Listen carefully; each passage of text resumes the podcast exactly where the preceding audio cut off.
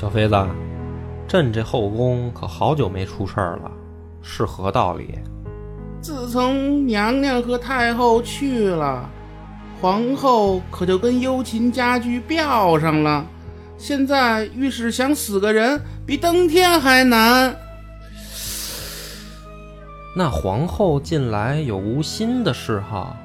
皇后厨艺见长，哎，那刀架子换了吗？尚无安排。把刀架子那螺丝，你懂的。诺。本节目由优琴家居天猫旗舰店冠名播出。小妃子，计划顺利吗？皇上，皇后没事儿。御膳房的老王和洒家成同行了。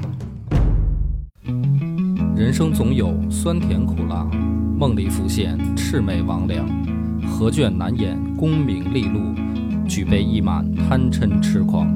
野史下酒四电台，道出不一样的精彩。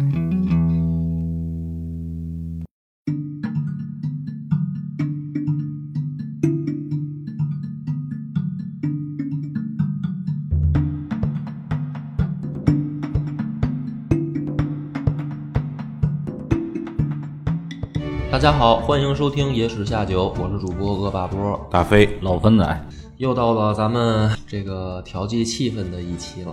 啊！本期呢很难定性这个故事啊，所以大家又可以当做文学赏析来来听。关键之前咱说一下那个金戈铁马呀，就看留言人说短。短哈，怎么办？啊，不是因为怎么办？不是 那个，因为我是这样的，我说了，就是说以哪个朝代为主视角，属于单开小系列嘛，就是说实际上它是一个大系列，叫南北朝。这个南北朝就很长了，比如说这个宋齐梁陈是南方四朝，北方就是北魏、北周、北齐。你要把这些通通讲一个，其实应该算一个大系列。但是呢，就是说如果你还原到某一个朝代为主视角的话，那你就显得，比如说金戈铁马这个就短。嗯，哎，就是说白了，如果把这个三国说咱分成三个系列讲，那就没那么长了嘛，就是相对来说就短了。但是如果你整个来讲，那不就显得长吗？我觉得这个跟听众的这个需求有关系。哦，因为有些听众可能在这方面啊，在这个金戈铁马这个系列这方面，可能就了解的少，想更多了解一些。哦，所以不必担心嘛，就是不要拘泥于名字。对对，其实我是考虑过这个问题，就是说我要不要再更精细的讲，比如说，因为《宋书》里边，他每一个人也像三国一样，他有列传。我在想要不要那么去讲，就是更细讲。比如说，你看韩信一个列传就能单讲三期，我觉得，但是问题就在这儿，就是大家不了解这些人，所以对，比如说我单讲一个吧，可能很多人他没兴趣。我是觉得这个事儿应该可以这么做吧，就是我也也听听听众的反馈啊，嗯，就是我们先顺着大主线往下去讲故事，嗯，讲这个历史之后呢，在这个当中呢，我慢慢的去穿插一些之前的人物系列，啊，对让它穿插起来，让你能听得明白。对，比如说你看，你听完了《金戈铁马》这个系列，如果我单开一期就是人物系列的，比如说专讲这个朝代某一个人，你再听的时候，你就能有兴趣。但如果我直接在这个系列里面就去讲每一个细节的人，因为大家很多其实都不了解。就这个这样的话，可能会出现一个问题，就是主线讲的时候会发发现很乱，因为支线很长。呃，对，而且对，就是就是这样，就是说，呃，一如果控制不好，就喧宾夺主了。对嗯对，因为这些人的他的比例在《宋书》里边，他某些人的比例，其实他的长度不亚于这个主角，就是刘裕的这个本纪。对，所以各位就能看听出来这个套路了。我们先埋的是主线，然后在主线上去添话以后枝叶，以后我们再开一期节目叫万万象王侯。所以你就听吧，这个这野史下酒基本上还能再坚持十五年左右。慢慢做，慢慢做，不着急。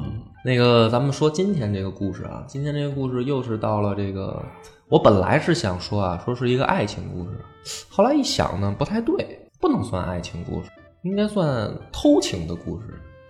可是偷情呢，又好像也不太对，跟他文章的这个主旨姓潘，嗯，不姓潘，嗯，所以呢，咱们听一下，听一下，然后这个也是唐传奇里面的一篇很很著名的一篇。你看，咱们讲过很多人了，对吧？聂隐娘，呃，嗯霍小玉，嗯，是吧？这都讲过了。红线什么的。这个唐传奇里面啊，其实尤其是写女性很出彩。那么今天这个人呢，叫步飞烟啊，很多熟悉唐传奇的人一听这名字就知道这个故事了。但是我估计可能还是很多人不知道。这个故事是这样的，发生在大唐的咸通年间，也就是公元八百六十年到八百七十四年这个时间段，在河南府有一个公曹参军。叫武功业，公曹参军是一个什么职务呢？相当于这个州长官的左吏，就是他比秘书还强一点，他是能参加政务的。秘书是协助处理政务，左吏呢是就是一块共同参与政务的。嗯，但是他不是州长官。那么在大唐的时候呢，呃，所谓的府跟州是同级的，什么意思呢？就是。咱们现在不是，呃，首先是省，对吧？然后是市，然后是县，然后是村儿，是这样一个行政级别啊。乡对，然后再到村，这是这样一个行政级别。大唐的时候呢，是先分道，就是道路的道开，就是开元之前呢是大唐十道，后来增到大唐十五道，所以大唐的道呢，相当于咱们现在的省。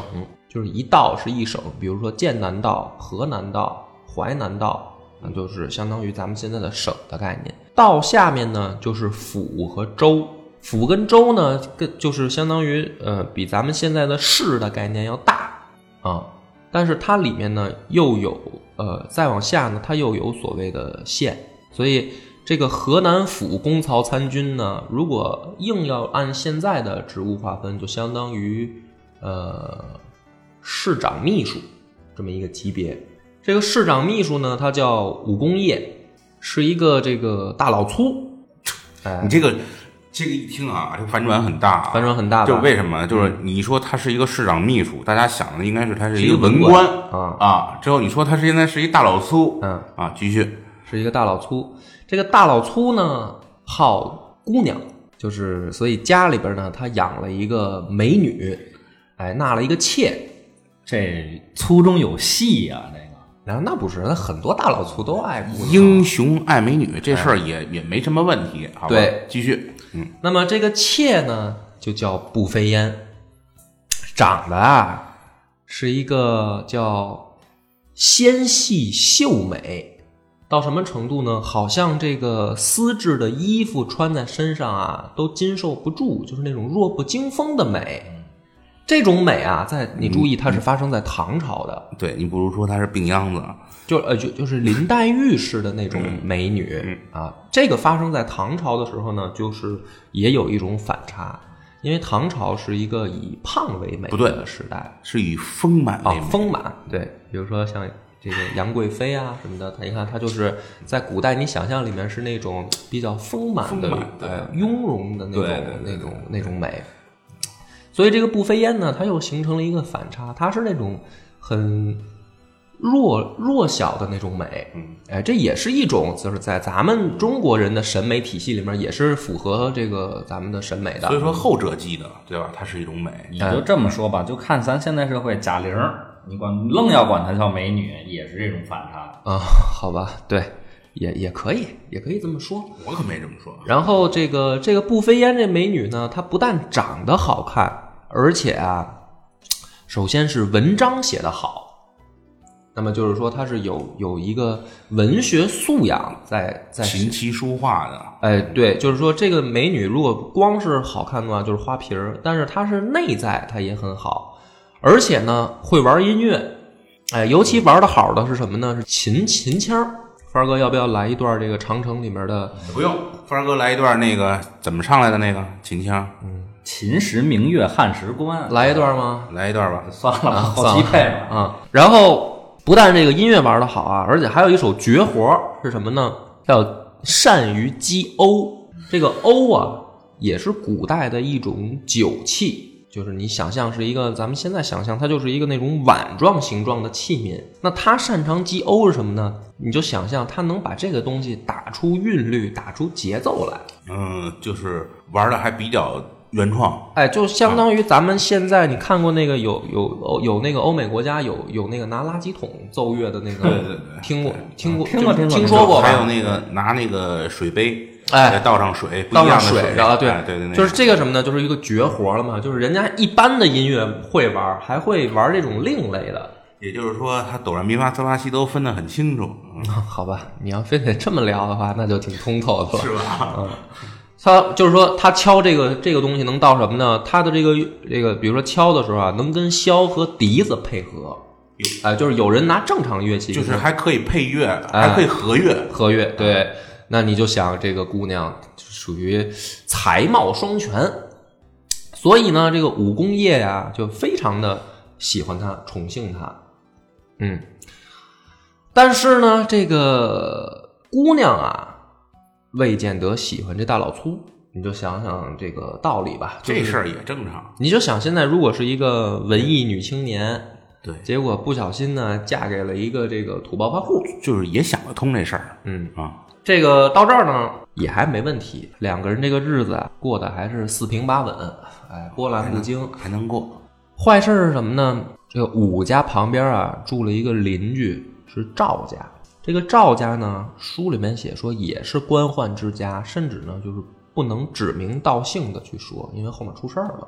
姑娘，赵家姑娘在自己家院儿院儿的那个墙根儿底下种了个这个红杏儿，嗯，是吧？对，这个赵家呀有一个儿子叫赵相，赵相呢年纪二十岁，小伙子，长得比较帅啊，哎，也有文采，就是属于这种，也是才貌双全吧。嗯，说有一天这个赵相啊，在自己家前院儿这墙根儿下面啊，从墙缝里面看到了隔壁的美女顾飞烟在院儿里边儿。这墙也可以，哎，无意当中看到了，这一看到以后呢，就完了，就忘不了了，嗯。就惦记上了，就就废寝忘食了，哎，就天天就梦里梦里面也能梦见，开始在墙上打洞，嗯，受不了了，嗯，一见这个忘情，属于就一见就是，哎呀，拔不出来了，怎么办呢？这赵相啊，最后想了一个办法，就拿重金去贿赂武家的这个门房，贿赂他干嘛呢？就是能不能帮我递个消息？哎，能不能帮我给这个娘子递个消息？然后我这个心里边啊，很多话想跟他说，通过你给我转达一下。但是实际上这种事儿呢，就是属于有伤风化了，因为在那个时代，你这个就人家的家里边的女人，你要递话呢，你肯定没憋好屁呗。在这个环节上啊，我特别想知道这门房呢真给他传话了就是两个字，你没听明白吗？重金啊，啊，给钱嘛。这门房呢拿了钱以后呢，就被这个利益驱使的，就让他他媳妇儿有一天趁这个步飞烟没事儿的时候，就把照相这事儿啊告诉步飞烟了。步飞烟听了以后什么反应呢？含笑，但是哎，但是呢没说话，就是微笑着就看着他这个门房的媳妇儿，也没说什么。然后呢，这门房呢就把这个实情就转达给赵相了，就说你说这话呢，我都带到了。然后呢，姑娘啊就就是微笑，也没跟我说什么啊，也没表态。这个赵相一听这个结果呢，很高兴啊，因为这个含笑其实就是说，呃，很很模糊的一种一种表现。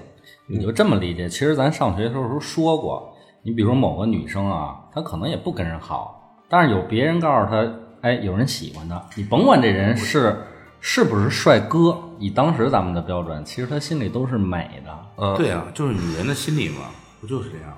女人很爱美嘛，对吧？嗯谁夸她，她都觉得是好的。嗯，但最起码这步飞烟没有明确的拒绝照相，没有拒绝。对，所以呢，这个照相呢就很高兴，就觉得这个开头啊还是比较不错的，起码人家没有说抵触我。于是他怎么办呢？他就拿出了一个薛涛剑。这个剑，薛涛剑是什么呢？就是女诗人薛涛啊发明的一种纸。古代啊，文人不是像你想象的说拿一 A 4纸在上面就写，他们玩的好的文人都自己做这个信件或者诗件，这个纸呢材质不同，颜色也不同，很精美的一些小的信纸，你就这么想象吧。拿出一个薛涛剑，在上面就写了一首诗。这首诗是这么写的，叫“一睹倾城貌，尘心只自猜。不随萧史去，你学阿兰来。”这首诗呢，就是文学赏析了嘛，你们就当文学赏析听啊。我给大家解释一下，“一睹倾城貌，尘心只自猜”这个好理解，就是我看到了一个美女，这个长得倾国倾城。于是呢，我这个烦心啊、尘心啊，就开始自己猜测了，让他忘不了。这是哪儿来的美女啊？是吧？她是什么样的人啊？这个心里面就开始嘀咕了，就跟咱们现在一样，你看到一个美女，你这个心里面就得琢磨琢磨。不随萧史去，这个是典故。这个古代有一个成语，就是乘龙快婿嘛，说的就是这个萧史。萧史跟这个秦穆公的女儿叫弄玉，哎，两个人最后呢结成连理，就是萧史弄玉。怎么回事呢？就是说萧史啊吹这个笛子吹的特别好，吹箫吹的特别好，嗯，也是玩音乐的。然后最后爱上了这个弄玉，而且爱的这个结合点很奇怪，他们两个是在梦里认识的。在梦里认识以后，弄玉也也爱上了这个萧史，以后就去跟自己老爹秦秦穆公说：“说我我谈恋爱了，但是呢是梦里的人。”于是秦穆公呢就去按照他梦里的线索去找这个男孩，找到了以后呢，就建了一座这个叫琼凤楼，哎，给他起了一个楼，把这个姑娘呢搬到这个楼里面，请这个萧史来教姑娘玩音乐，就是家庭教师、音乐老师。最后两个人玩的挺好呢，就结婚了。结果也很美丽，就是说萧史他每次吹这个箫和笛子的时候啊，好到什么程度呢？凤凰都来旁听，就是因为太好听了，凤凰都集结到旁边来听。最后两个人呢，一个人乘着凤，一个人乘着龙，乘着龙就升仙了，就走了，去仙界了。一个很美丽的爱情故事。看这古人的这想，嗯，很多人都说金不如古，这想象力可以判刑的。然后不随萧史去是什么呢？就是说不要像弄玉那样，最后去成仙。你学阿兰来，阿兰是东汉的一个仙女，叫杜杜兰香。这个兰香的结局是什么呢？到最后下降到洞庭包山，嫁给了一个人叫张硕为妻。就是弄玉和阿兰两个人的结局是相反的。弄玉是成仙去了，跟萧史；阿兰是到了人间，结了一个正常的人类婚姻。那么这首诗翻译过来就是说，我看到了一个美女倾国倾城，像仙人一样。然后我就心里面在猜她是哪儿来的，说这个女孩千万不要像仙人那样，就是上天去了，希望能到人间来乐呵乐呵，就是这么一首诗。然后呢，把这首诗密封好了以后，又交给这个门房，说你呀，把这首诗转交给飞燕，让他看看。这首诗到了步飞烟那儿以后，步飞烟读了以后啊，叹了口气，然后就说出自己的真实想法了，说我啊，其实也从。墙缝里面之前就看见过赵朗，哎，不是他看到我，我曾经也看到过他，才貌的确不错，哎，就是我看到他我也喜欢，但是呢，可能我这辈子啊没福分，为什么？我已经是被人家纳妾了嘛，我有夫家了，就是我有有有老公了，所以这辈子，哎，可能这个没有什么缘分了。那么这个话呢说完了以后啊，这个步飞烟就在金凤剑上啊。也是拿出一个他自己这个独特的信纸，给他回了一首诗。这首诗是这么写的：“绿惨双蛾不自持，只缘忧恨在心诗。郎心应似琴心愿，脉脉春情更拟谁？”这首诗是什么意思呢？双蛾是指这个美女的两个眉毛，叫双蛾。绿惨双蛾不自持，这句话你读完了以后什么？就是一个美女皱眉的一个表情。为什么皱眉呢？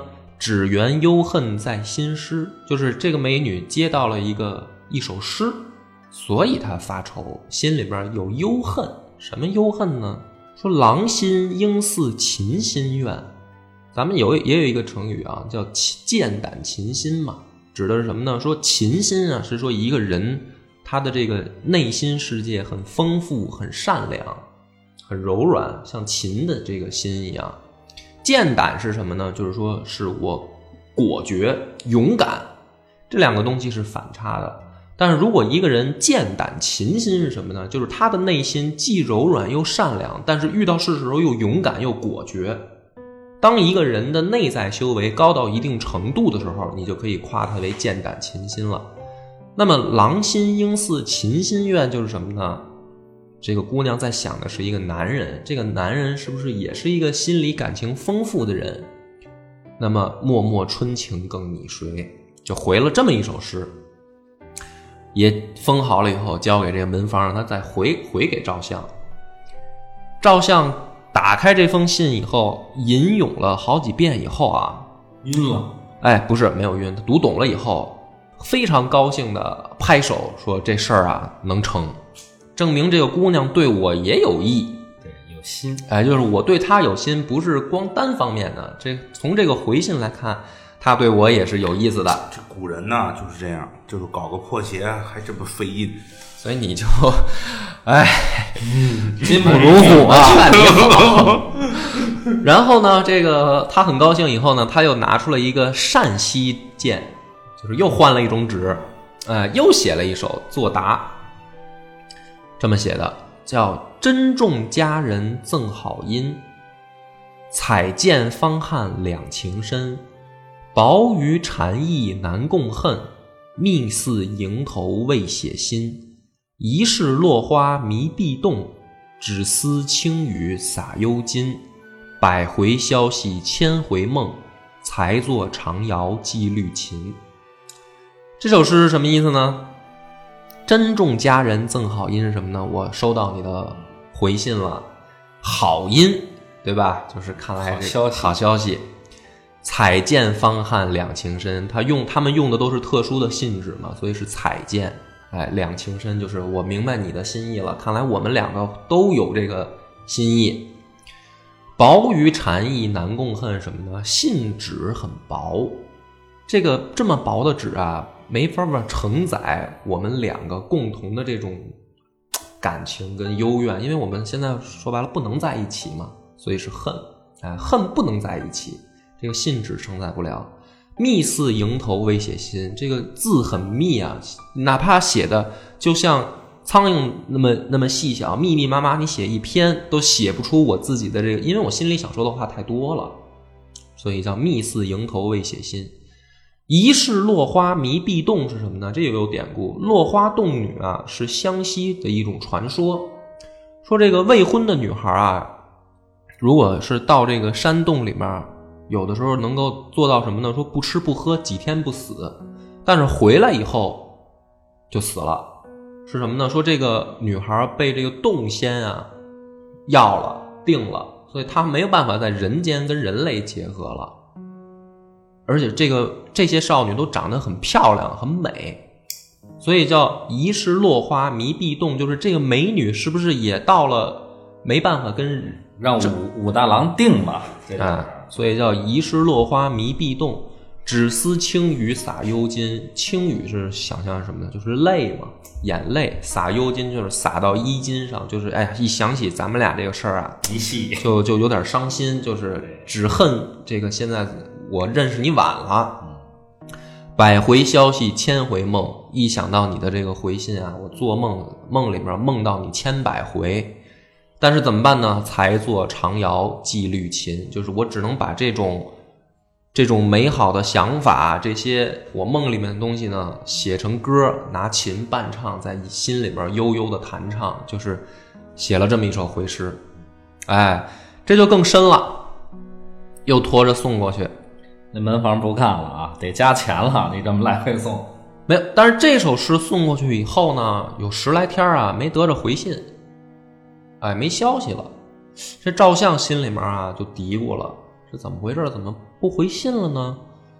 是这事儿败露了，是吧？被他们家的谁看见了、知道了，还是说不飞烟反悔了？这个不想再跟我继续这么交往下去了，这心里面就嘀咕了，对吧？这种心情就像什么呢？比如说你追一个姑娘，哎。这个热恋的，或者说追之前、热恋前追求期的时候，你发一个这个微信过去，那你就很焦急的等他的那个回信嘛。那古人呢，他这种心情就更更加倍，因为他是十多天没回信。你想，你那个微信过去，可能晚回了一分钟，你心里边就很着急，说：“哎呀，他是不是有什么想法？我刚才那句话是不是说错了？”你又倒回去看我刚才发什么了，是吧？就这种心情，也没准就是手机欠费了。哎，这十多天没消息，这个赵相心里面就着急。有一天啊，晚上，这赵相呢自己就坐在这院里。坐在院里就想这个事儿，想着想着呢，就赋诗一首，说：“绿暗红藏起明烟，独将幽恨小庭前。沉沉凉夜与谁语？星隔银河月半天。”绿暗红藏起明烟什么的？它那些信纸啊，有的绿的、红的，就是都是很好看的信纸。这信呢，还在我衣服兜里装着呢。可是这事儿到底发生过没有啊？怎么没回信了呢？那之前这信他为什么回我呢？绿暗红藏起明烟，独将幽恨小庭前。他自己坐在这个亭子自己前院嘛，就想这事儿嘛，想也想不通。沉沉凉夜与谁语？就我这些心事儿，我还能跟谁说呢？我也没法跟人说，是吧？我在想什么？我在担心什么？这姑娘在想什么？谁能跟我聊聊呢？是吧？你像咱们要是这个碰碰到感情问题，你说还不行，说找哥们儿出来喝个酒，哎，聊聊。他这还没法聊。星隔银河月半天，银河也有典故，就是牛郎织女的典故嘛。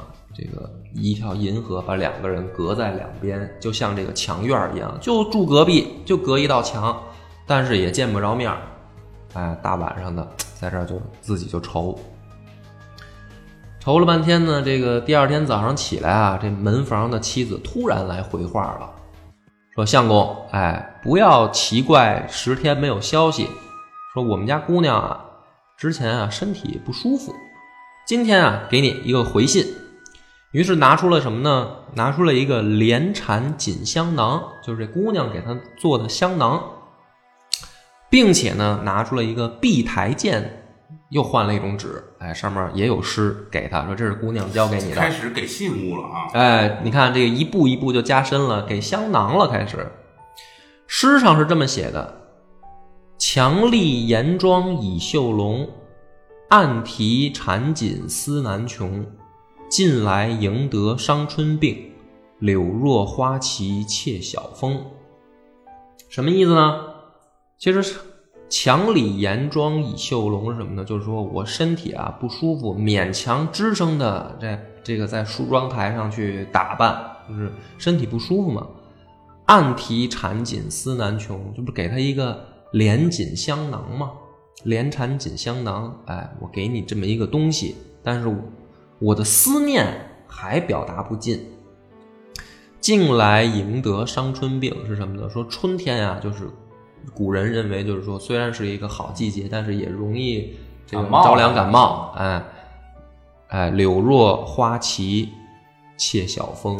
花旗旗是什么呢？旗是古古代形容容貌憔悴的样子，就是说我的身体就像这个柳树或者花儿一样弱不禁风。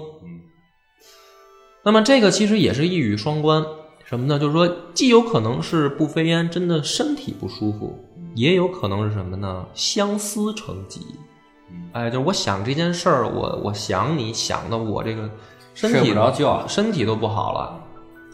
这个这个可以到现在可以这么理解，俩人聊 QQ，嗯，女孩给男孩发了一快递，嗯，对，你可以这么理解。然后呢，这个赵相看到以后啊，就把这个香囊先系在自己怀里。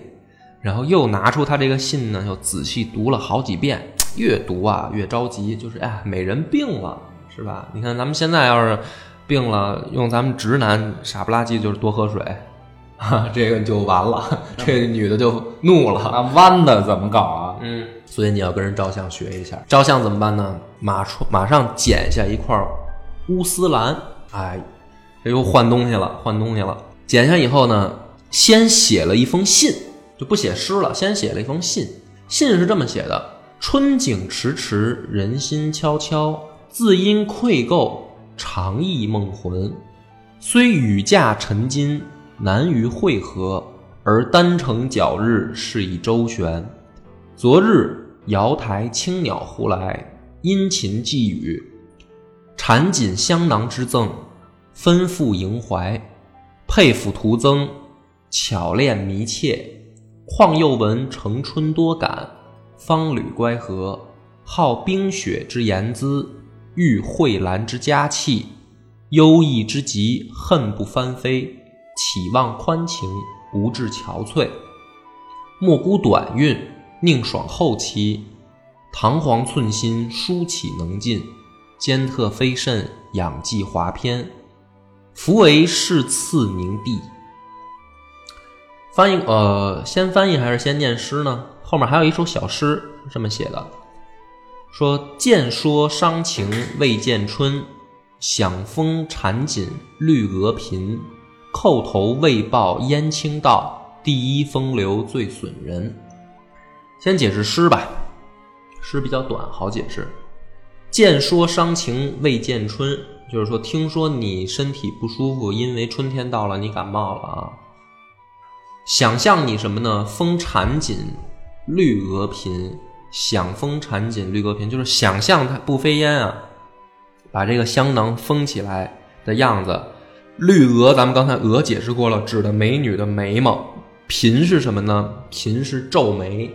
你看那个贾宝玉给林黛玉起的那个绰号，管她叫颦颦，就是说林黛玉老皱眉嘛。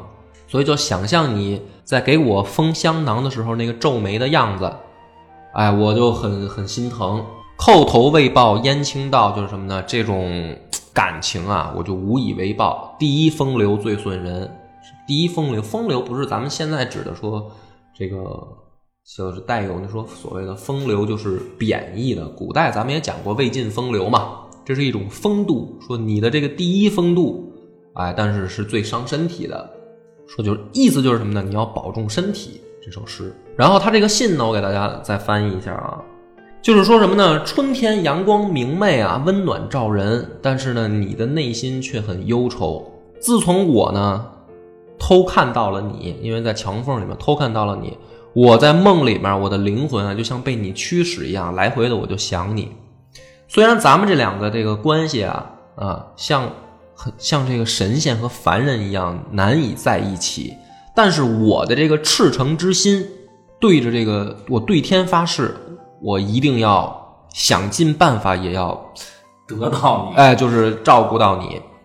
说昨天突然收到了你的这个信，里面满含了情深意厚的话，又有这个香囊为赠啊。这个香囊现在在我怀里面芬芳，这个芳香满怀的，说我就更加的想念你，更加希望我们的这个爱情能够得到一个结果。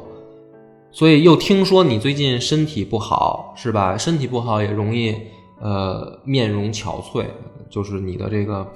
美貌也会受到影响，然后你的心情也像这个阴云一样不畅不畅快，导致你心情不好。说我听到你这样，我恨不得飞到你身边，啊，去照顾你。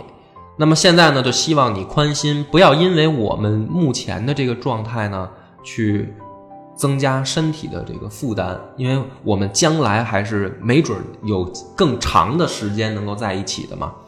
所以这个不要因为这些事儿而把来导致你要身体完了，我们今后都没机会了，是吧？所以希望我的这个不安啊能够传达给你，在这个信里面也只能说这么多。所以哎，就是希望你好好看看，大概是这个意思。这个相比直男呢，多喝白开水 是吧？多说了几句话啊，他担心的还挺多，担心人的身体。他不是想让爱情有个结果，他是想爱情有个结晶。嗯。然后这个信呢，就又通过这个看门的啊，到了步飞烟那儿。这个步飞烟拿到信以后啊，哎呀，很感动，觉得这个是碰上真爱了，暖男，暖男，嗯。那么恰好什么呢？就是她老公啊，武功业最近公务繁忙。经常呢要去值夜班儿，而且有的时候一值好几天才回来一次。差，哎，怎么办呢？这个步飞烟啊，看到这个，先看到回信以后，就说了这么一句话：说丈夫之志，女子之情，心气魂交，视远如近也。就是说，这男人的志向跟女人的这个情感啊，如果在心中得到了交流，在心灵上面得到了交汇，哪怕在梦中相会，虽然远，但是也像在一起一样。他这个比喻什么？比如他跟赵相两个人的这个状态，就是我们两个虽然隔着不能见面，但是我们的情谊、情感已经交汇到一起了。那虽然隔在两两处，但是我们像在一起一样。于是呢，给他开始写回信。下妾不幸垂髫而孤，中间为媒妁所欺，遂匹合于所累。每至清风明月，一玉柱以增怀。秋瘴冬冈，泛金辉而记恨。岂为公子忽以好音，发华间而思非。讽例句而目断，所恨洛川波阁，甲午墙高，连云不及于琴台，见梦上遥于楚秀。犹望天从速肯，神甲危机，一败清光，久允无恨。兼体短甚，用计忧怀，夫为特赐银逢也。然后后面也有一首小诗，诗是这样写的。画檐春燕须同宿，落浦双鸳肯独飞。长恨桃源诸女伴，等闲花里送郎归。哎，我来解析一下啊，这个诗就更露骨了。画檐春燕须同宿，就说这个房檐下面住的这个燕子，它一定要一块儿搭窝，住在一块儿，是吧？这个水里边的鸳鸯，它能自己单飞吗？鸳鸯都是成对儿的，长恨桃源诸女伴，是吧？想象这个有女伴的这个情景，等闲花里送郎归。什么叫郎归啊？证明郎来过才能送郎归啊。那就是这首诗里面要表达什么呢？在一起，就是这个意思。我希望我们能够在一起，这就递消息了，就不是说咱俩光当笔友了，啊。希望能够同宿双飞，是吧？画檐春燕须同宿，落浦双鸢肯独飞。哎，是这个意思。的信是这样的：说我呀很不幸，童年的时候呢就父亲就死了，后来呢被媒人啊给骗了，于是跟了一个就是五大三粗的人在一起当了妾。没想到这个时候呢，哪怕是风清月朗的时候啊，我的心里面都是。呃，含着暗暗的不甘的，只能怎么办呢？只能弹琴解闷儿。说秋天在帐中，冬天在灯前啊，我只能用瑶琴寄托我的遗憾，就是只能弹琴抒情。我这心里面不甘心。说没想到啊，现在能得到公子的好消息，我以为我这一辈子就这样了，是吧？给人当个妾，在这个屋子里面，我就。过这样一辈子，说没想到还能有公子给我送来消息，就你想象一下，这古代这个女人，如果她没有跟自己爱的人在一起，其实是挺悲惨的，因为她没有，她不像现在的女人，说我可以离婚，或者我哪怕可以出去什么旅游什么，她她这一辈子就在这个屋子里就完了，就在这样绝望的情况下，突然还能有人给他送信来，他不像现在能上网啊，没有消息是隔绝的。说这样的情况下，公子能给我送来信，我的思绪就开始翻飞了。就是我这个已经本来已经死了的心，我现在又活了。他真应该感谢他们家门房。所以呢，就是吟诵你的这个优美的词句啊，让我望眼欲穿，想跟你见面，找到新生活了。说遗遗憾不能像曹植见到这个。洛阳水神女水神的这个情景啊，就是我我很担心出现这种情况，因为曹植的《洛神赋》写的就是说他看到了落水的女神在水上翩翩起舞，这个美丽的样子。但是呢，人神相隔嘛，啊，这个不不隐身啊，因为有人说这是曹植写给他嫂子的，这个咱们不不往那个歪解啊。就是你想象曹植写的《洛神赋》是吧？渺渺兮若流风之回雪，啊，凌波微微步，罗袜生尘的那种样子，就是女神的样子。但是人跟神是不能不能在一起的，啊，那么这个步飞烟就说说我我就担心是不是我们两个的关系也像曹植那样。然后也担心呢，像说贾武强高是什么呢？就指的这个贾充的女儿，是吧？跟韩寿，咱们讲过偷香窃玉嘛，偷香那个典故，就是说他俩最后还勾勾搭搭，最后也也在一块儿。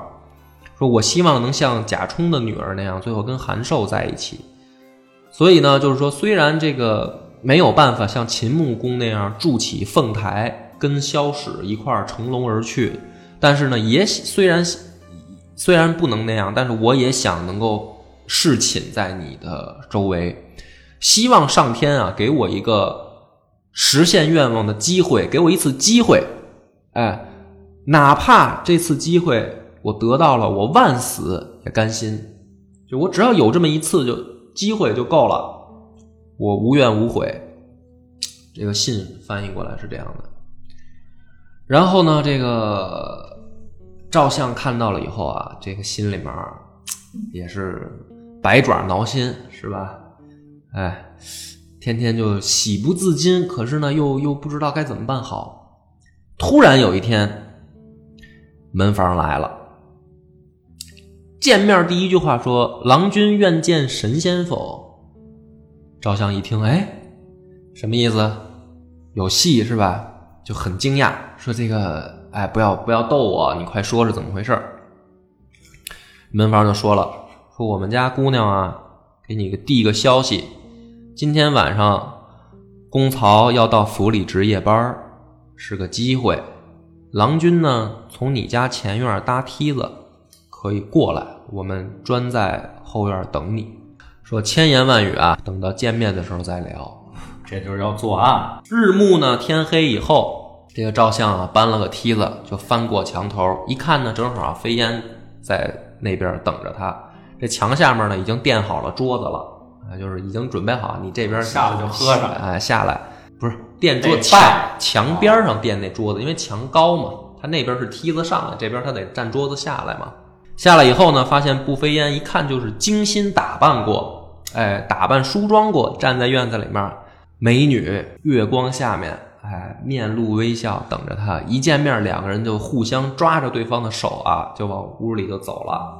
嗯，后面这省略个几百字吧，不讲。人家就是交流这个文学作品，哎，对，就探探讨文学来的。这晚上啊，第二天早上啊，这个都挺明白的啊。然后这个照相就顺着这个墙又爬回去了，啊，又回去了，很高兴，嗯，得手了，嗯，这个于是写了一封信，这么写的。石洞三清虽路阻，有心还得半傍瑶台。瑞香风饮思深夜，知是蕊宫仙欲来。什么意思呢？石洞三清虽路阻，咱俩见面不容易，但是有心还得傍瑶台。什么时候再约呀？啊！瑞香风饮思深夜，天天我就不想白天了，我就想什么时候赶紧天黑吧。啊，知是蕊宫仙欲来，这个仙女又要请我去了。这见一面，这性情都变了。是这个就是很关键啊。有的人他就是搞什么呢？搞一夜情嘛，得手以后就就不联系了，是吧？他这封信是什么呢？再约，咱再约啊！我还没够啊。步飞烟看了以后很高兴，也回了一个。相思只怕不相识，相见还愁却别却别君。愿得化为松下鹤，一双飞入飞去入行云。哎，行啊，没问题啊，再约啊！我也是，我还没见够呢。相见还愁却别君嘛，就是见了面以后就担心这个分别，说愿意化作一双仙鹤。呃，飞到云里面才自由呢，就是天天在一起才好呢。姑娘说过瘾，嗯嗯。两个人呢，这个通过门房传诗啊，然后基本上是什么呢？呃，不超过十天，肯定要约一次，就成习惯了。呃，见面以后呢，就是咱们这个就都是省略着讲啊，上讨论文学知，识点没呃参透，当面讨论文学，当面讨面讨论文学。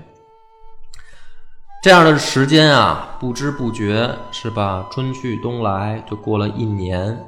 我操！过了一年，两个人的交往越发的密切。一年里面呢，很快乐，两个人两情相悦，是吧？步飞烟呢，也觉得就是这样的日子啊，很幸福，也没想过其他，没想过别的。可是呢，这事儿啊，突然有一天是什么问题呢？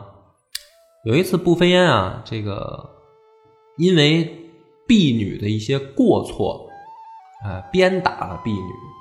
咱们讲过那个古代的这个婚姻里面的这个地位关系嘛，就是妻比妾高，但是妾比婢高。嗯，所以这个步飞烟打了这个婢女，这个婢女呢怀恨在心，但是她知道步飞烟这些事儿，嗯那是他们俩这一年没少接触啊，照相，所以这个婢女就把这消息告诉武功业了。点了就，给点了。武功业听了以后啊，说：“你先不要声张，哎，你先别别什么都别说，我自有安排。”于是有一天呢，到了轮值的时候啊，武功业偷偷向这个衙门官府啊请了假，啊，就是我今天去不了。但是呢，在家里边没说，到了夜里面还按照往常那样走出这个府门以后，就藏在巷子里。到了这个街上啊，敲过这个更鼓以后，这个武功业偷偷顺着墙根就溜回来了。溜回来，在后院门这儿趴门一看，正好就看见赵相正趴在墙头上，准备翻过来，在那儿看步飞烟。步飞烟倚在这个柱子旁边，在在等赵相下来的这个情景。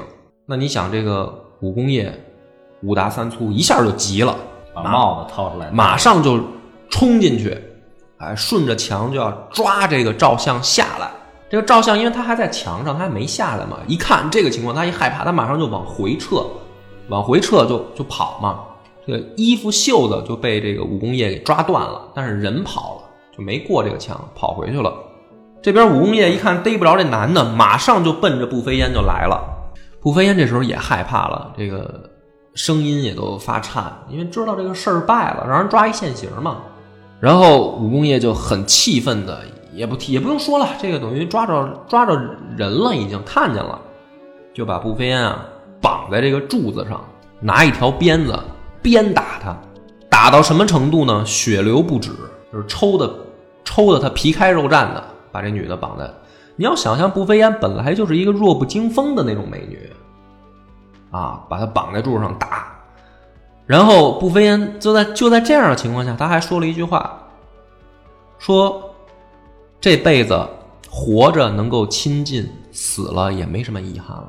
就是你想想，这个女子她是真的动情了。她说：“我跟这个赵郎，就是翻译过来就是说我跟这个赵郎能这样，我死而无憾了。”嗯，那你想，武功业听了以后更他妈生气，就照死了打，最后打到什么呢？打到武功业没劲儿了，就是连鞭子都举不起来了，打到这种程度。然后步飞烟说了最后一句话，说那个就跟因为武功业累了以后，就坐在旁边休息。这步飞烟就跟婢女说：“我想喝水。”这婢女就拿了一杯水过来，步飞烟喝完这口水以后就断气了，就给活活打死了，等于。打死以后，这武功业过去一看，人打死了以后，就把他松了绑以后啊，搁到这个厅上以后，假装喊了几声，说：“哎呀，步飞烟怎么了？”什么的，然后，然后杨称暴病而死，因为死人了嘛，所以周围什么的也有家人、邻居啊什么的，就是假装就说我这个妾突然得疾病死了，你看他那样儿像得疾病死的吗？嗯，浑身血印子，然后呢，就把这个顾飞烟啊葬在北邙山里面，哎，山下面。嗯、街里街坊啊都知道这个步飞烟死的蹊跷，或者说呢是非正常死亡，都知道。最操蛋的是呢，这个赵相听了这件事儿以后啊，就改名换姓，跑到江浙一带藏起来了啊，也不出头了，跑了。跑了以后呢，洛阳有才华的人啊，就把这个故事有两个人把它写成了《步飞烟传》，叫《飞烟传》。还有两个这个两个年轻人，一个姓崔，一个姓李，就去给这个步飞烟啊写了传，以后还做了诗。可是呢，这个诗还不一样。姓崔的这个年轻人是这么写的，这个诗里面有一句话啊，叫“恰似传花人隐散，空床抛下最烦之”。什么意思呢？古人在这个喝酒聚会的时候，他们也有这个玩游戏，他们有一个游戏叫击鼓传花。就是拿一个树上摘下来的一枝花儿，啊，上面开着，然后大家呢敲鼓，鼓声不停的时候，大家就传手里这枝花儿。嗯，鼓声一停，而且花儿在谁那儿，谁就起来作诗，然后要么就饮酒，这是一个游戏。可是呢，恰似传花人饮散，什么呢？这个局散了以后，这个酒喝完了，大家玩完了尽兴了，空床抛下醉繁枝，那传的这枝花怎么办？那就扔地上，大家就走了嘛。那谁也不当回事儿。那么这首诗形容什么呢？说就是说，不飞烟就像这个击鼓传花的这枝花一样。谁是那个酒客呢？就像照相一样，玩的时候你拿着这枝花击鼓传花，你玩的高兴。可是酒喝完了，人就走了，花就扔地上了。那么这个文人，这个姓崔的年轻人透露出什么呢？透露出一种替步飞烟可惜，就是女子就像这这个花儿一样啊。被人家扔在地上，很可惜。说他做完这个诗以后啊，有一天那天晚上梦里面，步飞烟就找他来托梦。托梦的时候跟他说啊，说这个感谢郎君的情谊，说我的容貌啊虽然赶不上赶不上桃花李花那么鲜艳啊夺目，但是我凋零的结果却比他们更凄惨。说读了您的诗作，惭愧但是仰慕。就是谢谢你这么来评价我，这就是吓唬作者。没有啊，另一个姓李的诗人，他的诗句就跟姓崔的不一样。他这么写的，他的诗里面最后一句是“雁破香魂如有在，还应修建坠楼人”。这句话是典故是什么呢？坠楼人指的是啊，咱们讲过西晋金谷园里面石崇的那个妾叫绿珠。石崇不是被这个奸人所害，想夺他这个妾吗？最后他那个妾不是跳楼自杀殉情，也不跟人家走，就是说我石石崇，你只要爱我，我一辈子都是你的，别人得不到我。那这首诗是什么呢？说雁魄香魂如有在，说如果你不飞烟还有魂魄在的话，你到了地下以后，你见着绿珠，你羞不羞愧啊？就是你看人家绿珠宁愿自杀跳楼殉情，也不跟别人走，可是你呢？你是明明是人家的妾，然后你去偷情，那你到了地下，你惭不惭愧？是这个意思。你看，跟姓姓崔的那个等于就完全相反的态度。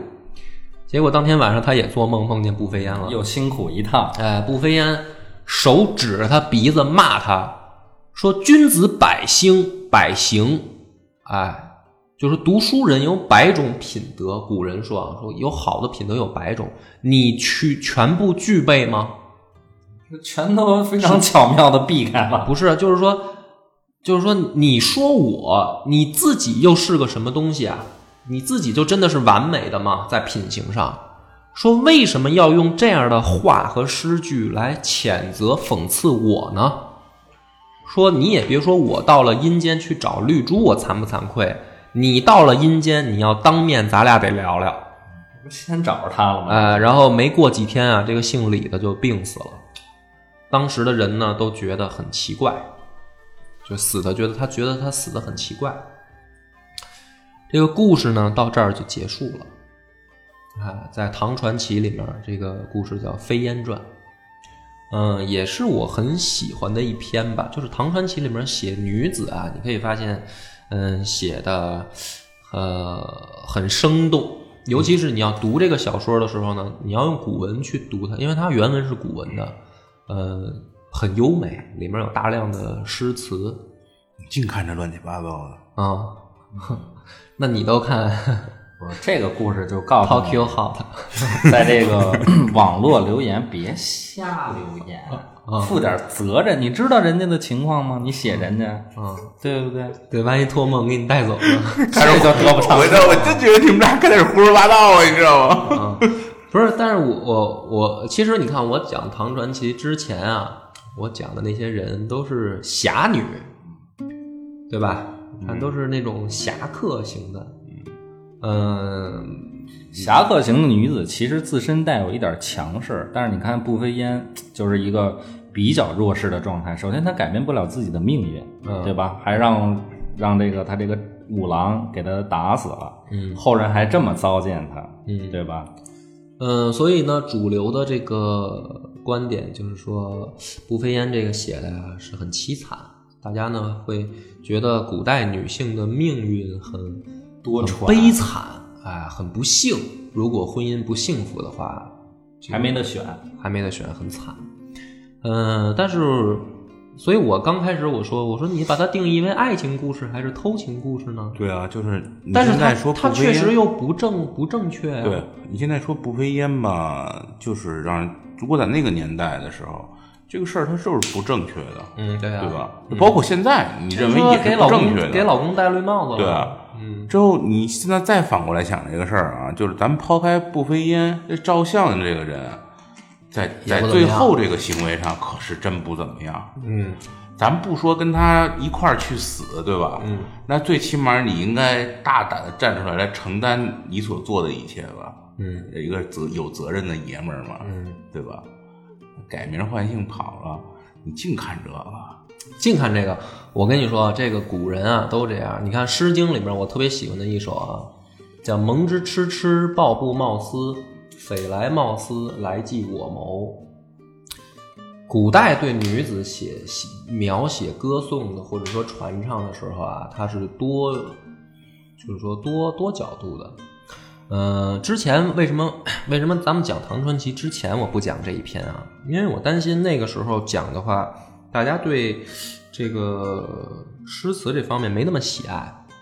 我决定讲的是，因为前两天我看到有人说那个留言啊，说文无第一那期有意思，记得吧？咱们讲过文无第一那一期，包括好多人说东洋夜怪录那一期有意思。